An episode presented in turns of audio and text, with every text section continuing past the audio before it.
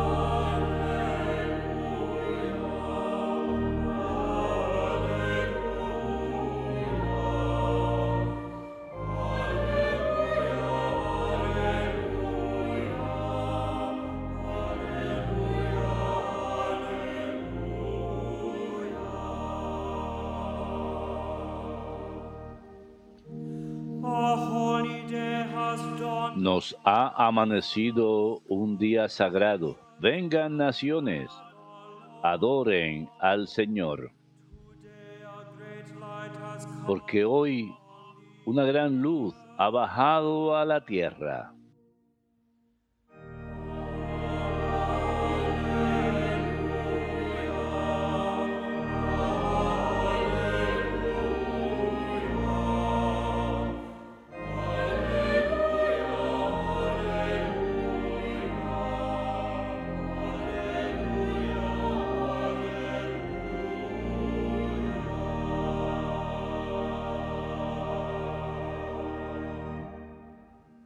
Dominus vobiscum. Lectio Sancti Evangelii secundum Lucam.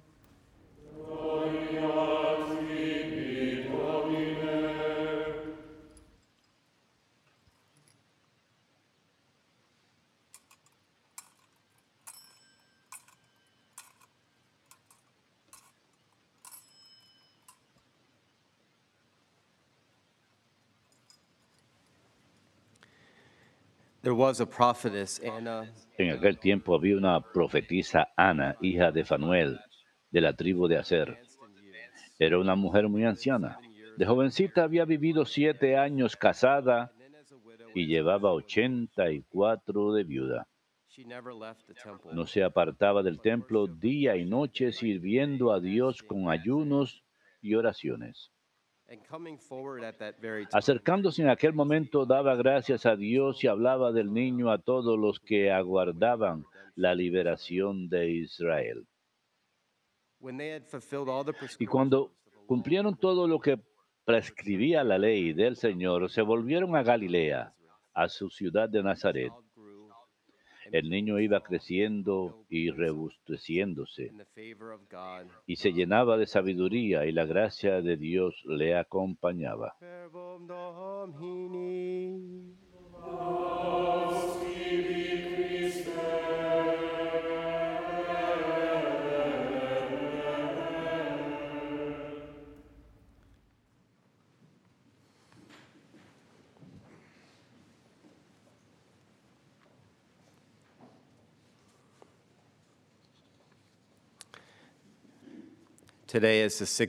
Hoy es el sexto día de la octavita de Navidad.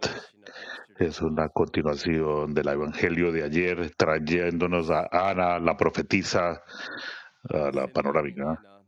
Simeón y Ana fueron testigos de lo que quiere decir de tener paz, sufrimiento paciente, esperar pacientemente. Ellos son parte de, de la alegría del rosario. La presentación de nuestro Señor en el templo. Durante la octavita de Navidad es una costumbre orar eh, alegremente los misterios del rosario todos los días. Hoy ese misterio, la profecía de Simeón se, se está dando y Ana es parte de esta misma.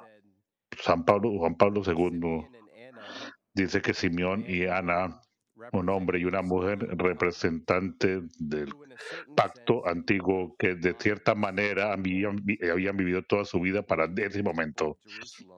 Ingresaron al templo en Jerusalén, fueron visitados por el Mesías que iba por llegar a venir.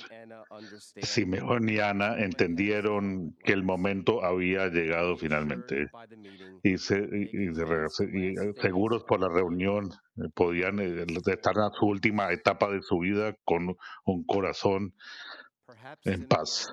De pronto Simeón y Ana pueden ser patronos de las personas de avanzada edad que no solamente esperan al Mesías en su segunda venida, pero de pronto Simeón y Ana pueden ser los patronos de los ancianos que esperen y oran y sacrifican y ayunan por sus hijos que, que vienen hacia ellos, eh, están alejados de la fe o- y ayunan y oran que vuelvan y regresan a la fe.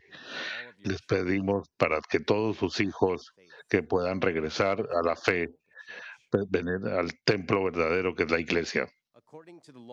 De acuerdo a la ley de Moisés, 40 días después del nacimiento del unigénito eh, primogénito, una mujer tenía que venir al templo a ser purificada.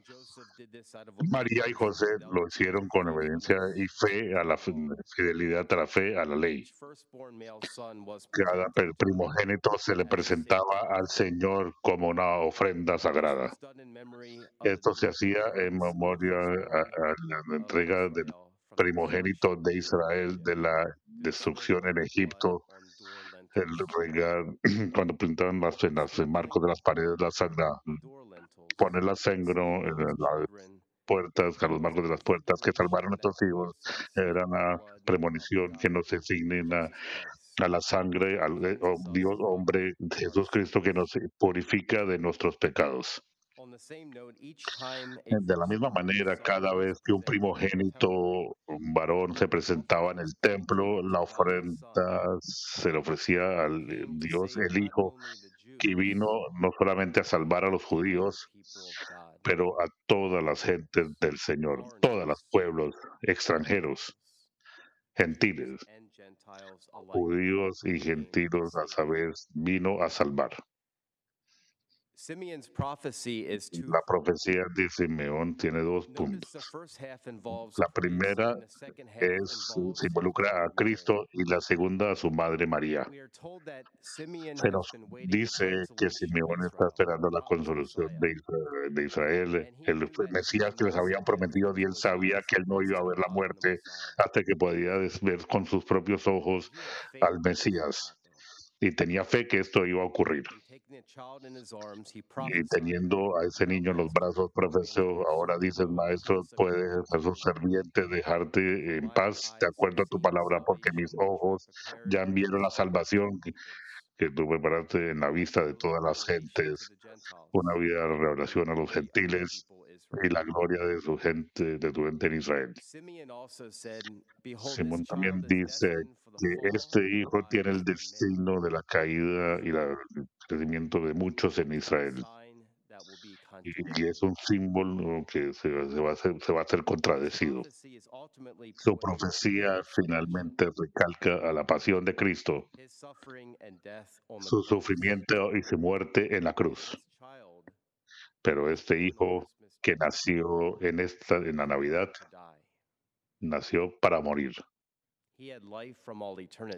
Tenía vida de toda la, toda la eternidad por parte del Padre, tenía la vida eterna a través del Padre. Pero este hijo nació en carne para redimirnos de nuestros pecados. Su profecía se volvió realidad, que Cristo, el Hijo, el hombre, Dios, iba a ser contradecido por los demás, se lo iban a oponer, la gente lo iba a negar, que vino a salvar y a liberar. Simeón le hizo a la Virgen, "You Santísima Virgen María, y tú misma, pierce, so that the thoughts of many para que los pensamientos de muchos corazones puedan ser revelados. Simeón profetizó que la madre de Cristo, la persona más cercana que compartía en su pasión, que la mamá del Dios iba a son. comparir en la pasión de su propio hijo. Y cualquier madre allá afuera sabe que ver a su hijo ser rechazado o enfermo de alguna manera. we would rather Lo- take Me on atrevo a decir the que cualquier madre prefiere absorber el dolor de su hijo sick en vez de ver a su hijo enfermo o sufriendo o rechazado. Es solamente es un instinto maternal. Imagina la who her madre de Dios sabiendo quién era su hijo, que era el Mesías, She would have been all the more crushed. todavía más adolorida, viendo, viendo como la gente lo rechazaba y lo detestaban. Recuerden, antes de que diera a luz el nacimiento de la Virgen. Belén, ya había sido rechazado. no había ningún campo para él en el lugar. Rechazado antes de nacer y rechazado a través de toda su vida. El Evangelio de San Lucas nos dice que la tercera vez en la narrativa de cuando era infante que María es el pacto que nos lleva a la gloria del Señor. El primer texto es la Anunciación, el segundo texto es la visita. Y el Evangelio nos cuenta de la presentación de Dios el tercero. Cada uno son textos del Evangelio que nos señala que María era el pacto que tenía sobre el Espíritu Santo. El punto principal que San Lucas nos presenta en este Evangelio, que él es el autor, que Jesús. Cristo es el eh, Dios hecho hombre, él es el ungido, él es el Mesías. St. Luke is conveying that San Lucas nos dice que. María es el nuevo pacto, que lo que ella tiene en su vientre the true bread come down from heaven. debe ser el pan que viene del, del the cielo. desert. Maná en el desierto era la antigua, pero en el nuevo ella tenía en su útero el rey de reyes, Dios de Dios, el pastor, el pacto antiguo era la vara, pero ella tiene en su útero el, eh, la palabra de Chacarna, el pacto antiguo, las tablas de la ley. Pueden ver cómo María en el contexto de su vientre. Dios hecho hombre, a la palabra hecha carne. El pacto es el lugar donde Dios mora la gloria del Señor. La anunciación cuando San Lucas describe cómo María va a, dar los tiene del texto del texto del libro de Éxodo que habla de Dios y que reposa en el acta de la, la, de la ley y lo hace sagrado. Esto es exactamente lo que quería el Espíritu Santo y lo que hizo el Espíritu Santo en María, no solamente en la Anunciación, pero en la concepción, Inmaculada Concepción primero, al momento de su creación. La vuelve sagrada, la completa, la salva de heredar el pecado original de Adán. The whole account on the visitation is another eh, nos cuentan en la visitación de María nuevamente cuando María visita a Isabel, su prima, que es una menor. Todos sabemos lo que ocurre cuando María viene hacia la puerta y eh, saluda a, Elisa, a Isabel. Eh, el vientre de María salta de la alegría, igual que David salta en la presencia de qué? De las leyes.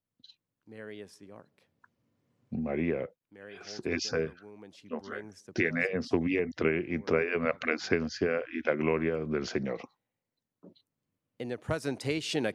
En la cuando nos cuentan de la presentación, este hombre mayor viene al templo y como nos dice el Evangelio, el Espíritu Santo estaba en él y se le reveló a través del Espíritu Santo que él no va a ver la, no va a fallecer hasta que no vea a Cristo. Simeón reconoce que la gloria del Señor ha venido y ha llegado al templo. La gloria de Dios regresó al templo. Y María es el nuevo convenio, el arca cargando la gloria del, del Señor dentro de su vientre, la persona más, el lugar más sagrado en, el, en la tierra. El más sagrado de los sagrados que tenía el arca, las tablas de la ley, la maná, la vara. Ahora María llega al templo y dentro de su vientre está portando el verdadero arco, llevando al arco la palabra hecha carne. Esta imagen bíblica nos dice algo muy importante acerca de la Madre de Dios. Nos dice que cuando uno se aproxima a ella confiando como un niño, en confiando, ella no puede hacer nada sino traernos a la presencia del Padre Dios, Padre Hijo y Padre el Espíritu Santo, que mora dentro de ella como mora como ningún otro lugar. Eh, lo más sagrado de lo más sagrado. Eh, el, pacto de la ley el que tiene, lleva en su vientre la palabra hecha carne. De pronto esto se relaciona a la imagen a Nuestra Señora de Guadalupe que está detrás mío. Esto es porque más de 9 millones de personas en México en 531 y los años subsiguientes, después de 9 millones de personas vinieron a ser bautizados. Estamos hablando más de, más de 2.000 bautizos al día. Sabían, la gente sabía exactamente que María estaba diciendo, no, ni siquiera tenía que emitir palabra, pero simplemente por la imagen sola y lo que transmite esa imagen. Los indígenas, los aztecos sabían exactamente que María que tenía dentro de su vientre portando el arca de la ley. Ella estaba por, llevando a Dios dentro del contexto de su vientre y sabían que sabía que ella no era Dios, no era una diosa, pero ella era la mano de Dios, ella la que llevaba a Dios, la que llevaba a Dios en su vientre y que traía a Dios hacia a ellos. No hay parte en este mundo o en los cielos que Dios mora más perfectamente que en su vientre. No tenemos ningún motivo por temer de a ella. Y muchos temen. De pronto algunos católicos muy buenos que realmente no saben la historia y el significado de la presencia de María en la salvación.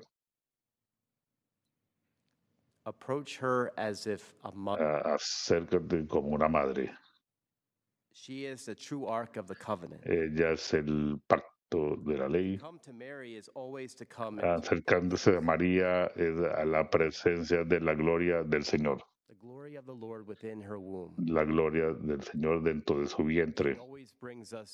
Ella siempre nos trae directamente al pan que baja de los cielos. No solamente las tablas de la ley, pero la palabra hecha carne. Y ella lleva dentro de ella la gloria del Señor, el pastor verdadero, el rey de los pastores, que nos va a guiar de acorde. Nos trae dentro de su presencia que vamos a tener más fe, más esperanza y esa caridad que ella dijo sí al Señor. Cuando oren los misterios, el cuarto misterio hoy en el rosario, de alguna manera especial, nosotros nos acercamos al Señor en este versículo del Evangelio con Simeón y Ana y traemos a toda esta gente en nuestras vidas de pronto alejados de la práctica de la fe. Con Simeón y Ana, y que son patrones, podemos decir, de las personas mayores, que no solamente que gente las Mesías, sino que esperan que los hijos regresen, que le imploran al Señor que sus hijos regresen a la práctica de la fe. Confíen en, eh, vamos a poner a la gloria del Señor sus hijos, a María, el nuevo pacto que lleva dentro de su vientre la gloria del Señor, el más sagrado, María, Madre de Dios y Madre de la Iglesia, ora por nosotros.